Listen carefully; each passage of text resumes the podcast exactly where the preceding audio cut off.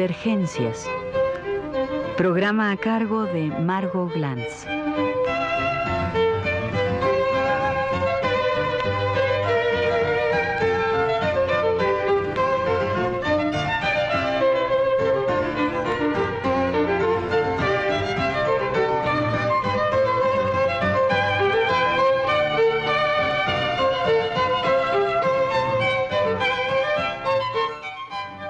Quizá se deba a mi particular predilección por las ballenas,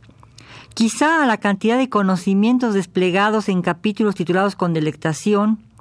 en sí mismos sugestivos de universos novelísticos, o en sí mismos títulos de otras obras por escribir, quizá, digo, por esa magnitud de carne, de esperma, de barbas, de sangre, de mitologías, el libro de Fernando Curiel sobre Onetti nos entrega un escritor avallenado, un Onetti gigante, replegado por dentro, escondido en una intachable discreción o tal vez en un inmaculado desdén, según palabras del autor de este calculado infortunio. Un Onetti que es, según Curiel, progenitor de una raza ficticia que se debate entre la infamia y la inmortalidad. Casi podríamos decir que este Onetti, señalado por la textualidad a que me refiero, se convierte en uno de esos demiurgos construidos por los gnósticos, que a su vez construyeron universos frágiles porque especulares, como este universo de papel, por donde ambulan seres antiheroicos, mediocres, arrugados, chaparros, prostibularios, con cara cansada que mira desde la distancia casi brechtiana, y con asco a los hombres y mujeres deshechos por la edad y la cultura, a esos seres que han abandonado la juventud y la belleza, incapaces de vivir en esa fructífera inmadurez que para Gombrowicz, a quien cita Curiel, era la única posibilidad de sobrevivencia. Onetti, desconocido, pertenece al boom, pero de espaldas a él, eterno concursante de concursos sobre narrativa que siempre perdía, porque al contrario de sus héroes, vive una madurez literaria que debe leerse como inmadurez vital, que los críticos desconocen siempre antes de la letra, o porque solo gana aquellos concursos en que firma con, con seudónimo de mujer. Después, de haberse autocensurado un manuscrito encontrado en la libreta de estudiante que acompaña nada menos a un ensayo sobre el adjetivo. Censurado por su tema,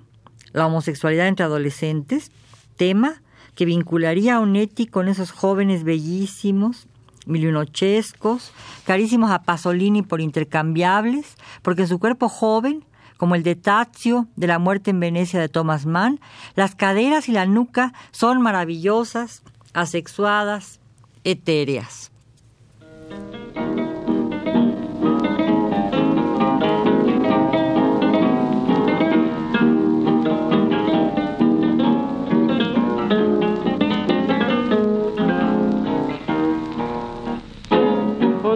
Pedro Onetti asiste desde arriba a la polémica, aceptando cuando se le pregunta cualquier cosa con una sonrisita aviesa en los labios, aceptación sospechosa que posibilita un espacio de goce, con palabras de Barth, un margen de indecisión entre el productor y el lector del texto, una dialéctica del deseo que erotiza lo producido. Y estamos de lleno en el placer del texto, pero también de la escritura. Ionetti se convierte en personaje de novela que organiza un mundo y transmuta palabras en geografía y descripciones en personajes. Ya antes de crear Santa María,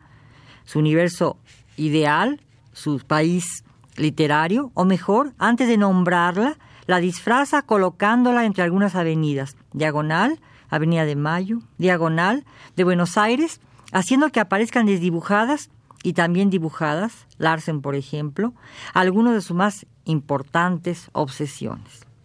La de las Lolitas, por ejemplo, obsesión muy río de la Plata. Piénsese en el uruguayo Quiroga y sus amores turbios. Piénsese también en Roberto Arl y sus amores brujos. Asesinadas las Lolitas para poder permanecer en su perversa y andrógica existencia, o esas viejas como las de un sueño realizado que conservan a la distancia o en los recovecos de sus extremidades ese halo de juventud que resplandece con la muerte. También aparecen espacios innombrables, pero que la literatura convoca en que un ser pasa de la imperfecta inmadurez, es decir, mientras está en la belleza de lo informe, a la madurez hedionda de todos los que advienen a la adultez, un Jorge Malavia o una Cecilia Huerta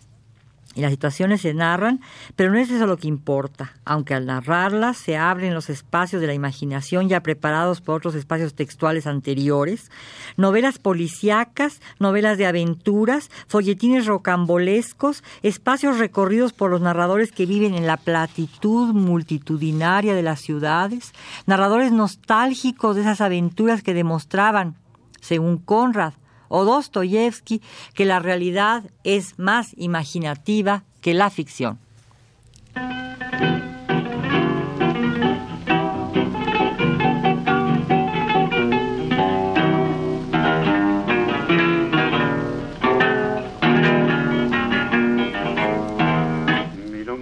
Onetti le da vuelta al guante.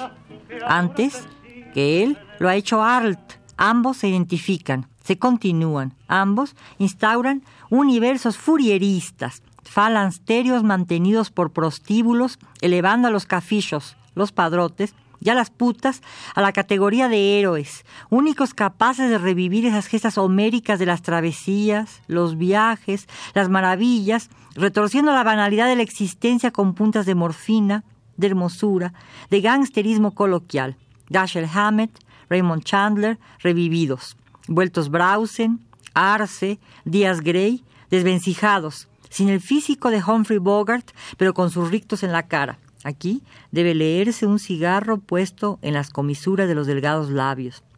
Y una doncella vestida con traje sastre gris y guantes, muy sport, que asiste amante a su padre deportista, arribado a esa edad limítrofe en los hombres, los cuarenta, los trágicos años en que se tiene que llegar a la absoluta y desgraciada madurez. Sí, Onetti va perfilando su narrativa, organizando su clandestinidad, exclamando cuando pierde un concurso frente a la Casa Verde de Vargas Llosa. Lógico, date cuenta que mi prostíbulo era más modesto, no tenía orquesta. Y claro, en Junta Cadáveres hay apenas unas cuantas prostitutas horrorosas, cadavéricas, naturalmente por esqueléticas. Y la clandestinidad significa nuevos mundos amorosos, atracciones apasionadas, una ética y una estética literarias, una idea fija explotada con perseverancia como filón, con rigor y con perversidad. La obra se agiganta y el autor recibe como Braus en el fundador todas las luces que desfiguran o descoyuntan a las estatuas. Es elíptico, es polivalente, escurridizo, ensaya, inaugura, persiste denuncia esa masturbación que se llama vida literaria. La desdeña, pero se presta entero a lo otro, a la producción del texto y se obseca y lo envía a los concursos a las editoriales, sabiendo que hace falta importar de Europa técnica, rigor, seriedad. Además, Hace falta demostrar que lo que se dice es totalmente propio y que de la ficción nace la vida, o como dice Fernando Curiel, que dijo Wild, la vida imita al arte. El calculado infortunio, título de ese libro, insisto, de Curiel, se construye, es, en suma, y con palabras del que renarra a Onetti, la escritura como renuncia e idea fija.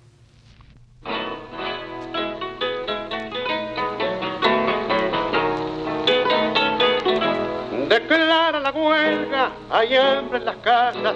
es mucho el trabajo y poco el jornal. Y en ese entrevero de lucha sangrienta... Sí, en ese tramado del infortunio que Fernando Curiel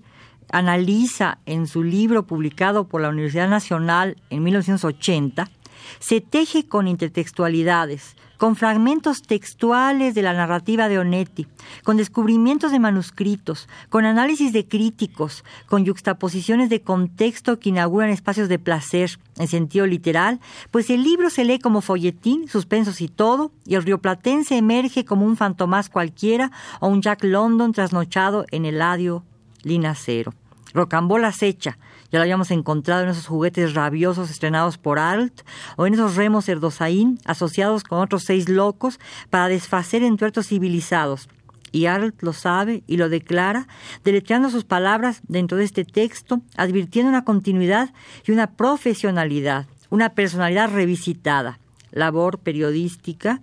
de Periquito el Aguador, seudónimo de Onetti, columna mantenida en marcha con el nombre de la piedra en el charco, escritura definida por cuentos y novelas aún sin lenguaje, pero ya con obsesiones, y de repente cae en el pozo de para esta noche y accede a la vida breve, piedra de toque de su narrativa, cuando en lugar de ensoñar se crean personajes que conviven en los distintos subsuelos de un trasmundo. El trasmundo es primero informe, de la multitud anónima, de esa muchedumbre en la que pone los ojos Edgar Allan Poe, destacando de repente un hombre trompo, siempre ambulante y deambulatorio, Onetti advierte una mujer de gabardina verde, el obstáculo, cuento en el que Baldi, personaje, descubre como su creador, Onetti, que en la pareja se rompe el paraíso y también que la única pareja válida para él puede ser la de la hembra y el padrote, tal y como la prefigura Diego Aránzura, Aránzuru, ante el dinacero quizás, en tierra de nadie, donde también asoma la nariz el eterno proxeneta junta Larsen. Curiosamente, Onetti, situado en el flujo y reflujo de esa multitud analizada por Edgar Allan Poe, luego por Baudelaire y más tarde estudiada con precisión por Walter Benjamin, Onetti, repito, procede de manera diferente a sus predecesores. De la mujer señalada en la multitud se hace un embarcadero que lleva pasaje al mundo imaginario de los astilleros o de los falansterios, tal como aparecen en las novelas El astillero, Junta cadáveres o La novia robada.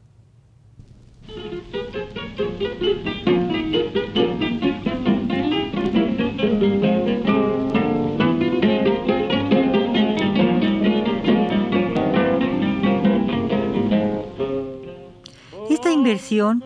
o mejor, esta individualización de la mujer vuelta pública, vendida al mejor postor y encariñada con el que la explota, me parece digna de una reflexión aún más extensa si se trabaja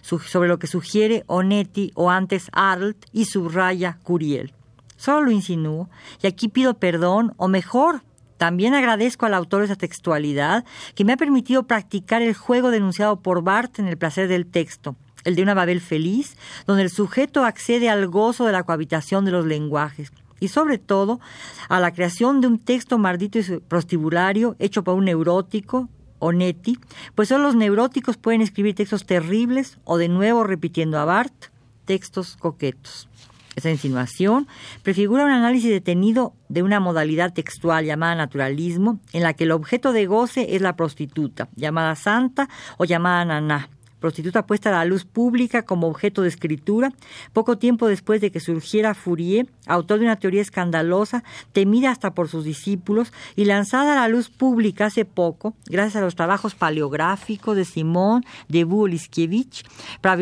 publicados en 67 en francés bajo el título El Nuevo Mundo Amoroso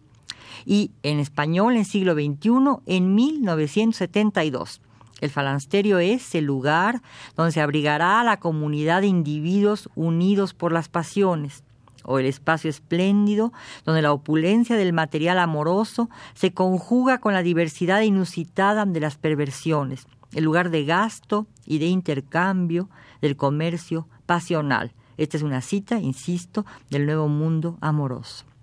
Contra el prostíbulo se revelan los burgueses Santa María, de Onetti, y el burdel es un antecedente modesto del falansterio, soñado y planificado por el astrólogo de los siete locos de Arlt, y semejante de algún modo en su locura al astillero de Onetti y al falansterio de Junta Cadáveres también de Onetti, donde pasean las pobres de espíritu, duplicaciones de las parroquianas que brindan su atracción apasionada, otro título de Fourier, en el burdel eminentemente antiburgués, como Onetti, el falansterio tiene como objetivo esencial la pulverización de la célula familiar y conyugal. Es más, el prostíbulo es el lugar más frecuentado por la novela latinoamericana, sobre todo la novela que denuncia la dictadura. Quizá la pareja transgresora que trabaja Onetti sistemáticamente sea algo más que una simple pareja. Quizá sea el contexto esencial de la fisura, la deconstrucción del infierno como ficción, como espacio meramente textual.